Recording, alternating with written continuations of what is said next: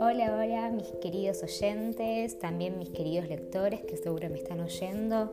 ¿Cómo están? Espero que muy bien, que este domingo le estén pasando muy bien a pesar de estar en cuarentena. Y bueno, hoy voy a traerles algo especial, ya que es un autor que nunca leí y que estoy muy ansiosa por leer. Hace muy, muy poquito publicó su primer libro, el cual lo inspiró muchísimo Florencia Bonelli, que es una autora que a mí me encanta. ¿Ya saben de quién les hablo? Ni más ni menos que de Juan Olaya, un seguidor también mío que se prende a muchas lecturas conjuntas y últimamente lo que estuvo haciendo es escribir cuentos y publicarlos en Wattpad. El primer cuento que publicó se llama El hilo rojo del destino, que es el que les voy a leer ahora. No lo leí todavía, así que me voy a sorprender a la par de ustedes. Espero que lo disfruten mucho. Rojo significa atracción, fuerza, vida, valentía y vigor. Es el color de la vida animal, puesto que los organismos del reino de las plantas no tienen sangre roja. Por estar asociado al fuego, el rojo también simboliza el deseo, la energía, el calor y el placer.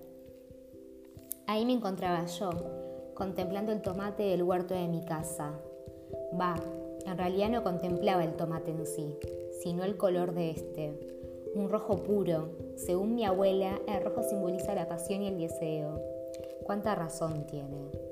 El color en sí me hizo recordar a mi primer amor, una chica morocha, alta, piel blanca y ojos color miel. Ella me hizo conocer lo que es amar, desear con toda la intensidad a alguien, pero fue mi primera decepción. Todavía me acuerdo la primera noche que estuvimos y mi primera vez. Fue en su casa. Me acuerdo que tenía un conjunto interior color rojo. El aroma de su piel era de rosas mezclada con jazmines. El sabor de sus labios era de cereza. Fue increíble esa noche que pasé con ella. Los gemidos, era música para mis oídos y el roce de nuestra piel era como una caricia hacia las nubes. Los momentos vividos con ella están grabados en mi mente, las salidas al parque, los mates eran exquisitos y las pruebas de química para mí eran pan comido. Pero no todo era color de rosas. Un día salí a correr y se me ocurrió ir a su casa. Al llegar no pensé ver lo que veía. Ella ya no estaba, ni su padre, ni su madre, ni los muebles adentro, ya nada estaba, se habían ido. Mi mente volvió al presente. Dos años habían pasado desde ese día, dos años sin saber nada de ella, dos años sin poder dormir pensando qué sería de ella.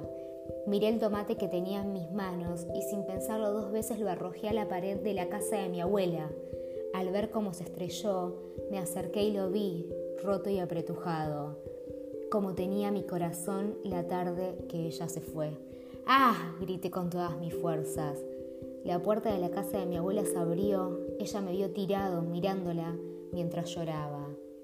Mis padres habían fallecido cuando yo era chico y vivía con ella en su casa. Sentía sus brazos alrededor mío, empezó a mecerme y sus susurros empezaron a calmarme. Nos levantamos y nos fuimos adentro. Al entrar me tendí una servilleta y me sequé las lágrimas. Estaba cansado de llorar. Dos años y seguía llorando por ella. ¿Por qué? Ya no aguanto más este dolor, abuela, le dije mirándola a los ojos. Mi abuela tenía entre 70 y 75 años, menudita y de estatura chiquita. Su pelo largo con canas, grisáceo con un rodete, le hacía más tierna. ¿Qué dolor no aguantas, cariño? dijo en tono suave y tranquilo. Su partida. No hacía falta decirle de quién estaba hablando.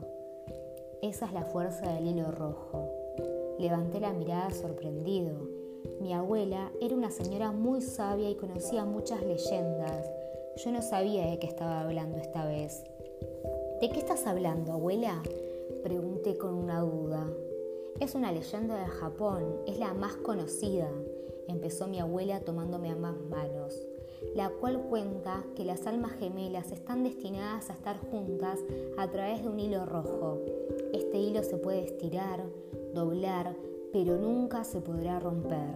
Por eso no puedes olvidarla después de dos años, porque ustedes están destinados a estar juntos por este famoso hilo.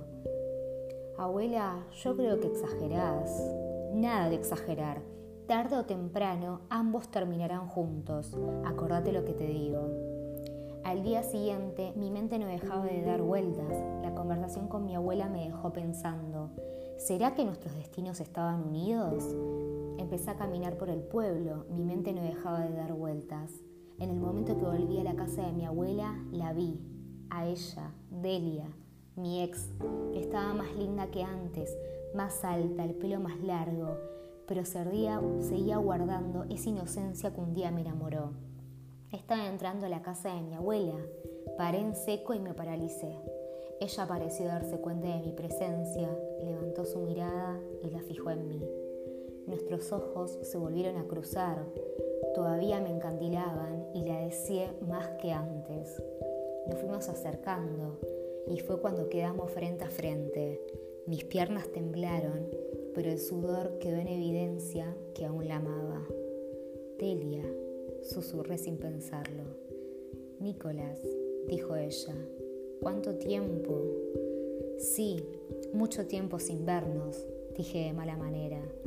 Sé que estás enojado porque no me despedí como fue debido, dijo agachando la cabeza. Pero a mi padre lo trasladaron de un día para el otro y nos tuvimos que ir. ¿Por qué no me llamaste? Dije con una lágrima en mis ojos. Ni un mensaje, ni una carta, nada. Solo te fuiste sin decir adiós. Perdón, perdóname, dijo ella entre lágrimas. No, grité con rabia. Me dejaste, te fuiste y no me dijiste nada. Me dolió, pensé que éramos algo, que vos eras feliz conmigo. Te fuiste y me dejaste aquí. Es que... Es que nada, vete, grité. La rabia y el dolor me estaban domando. No sabía lo que decía y sin pensarlo la estaba volviendo a alejar de mi lado. Vete y no vuelvas más. Ella me miró con los ojos llenos de lágrimas y lo único que atinó a hacer fue girar la cabeza e irse. De nuevo se iba y me dejaba, de nuevo se alejaba de mis brazos. Los truenos empezaron a sonar. Miré el cielo gris oscuro. Se notaba que empezaba a llover y mis lágrimas brotaron. Nicolás, la voz de mi abuela se escuchaba a lo lejos. Era ella. ¿Qué hiciste? La estás alejando de vuelta de tu lado. ¿Qué querías que hiciera, abuela? Dije de nuevo entre llanto.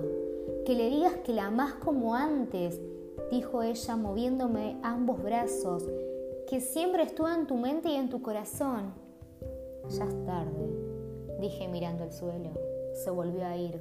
Mi niño querido, dijo levantando el rostro con el pulgar y el índice en mi mandíbula. El destino te está volviendo a dar una oportunidad, no la desperdicies, anda y buscala.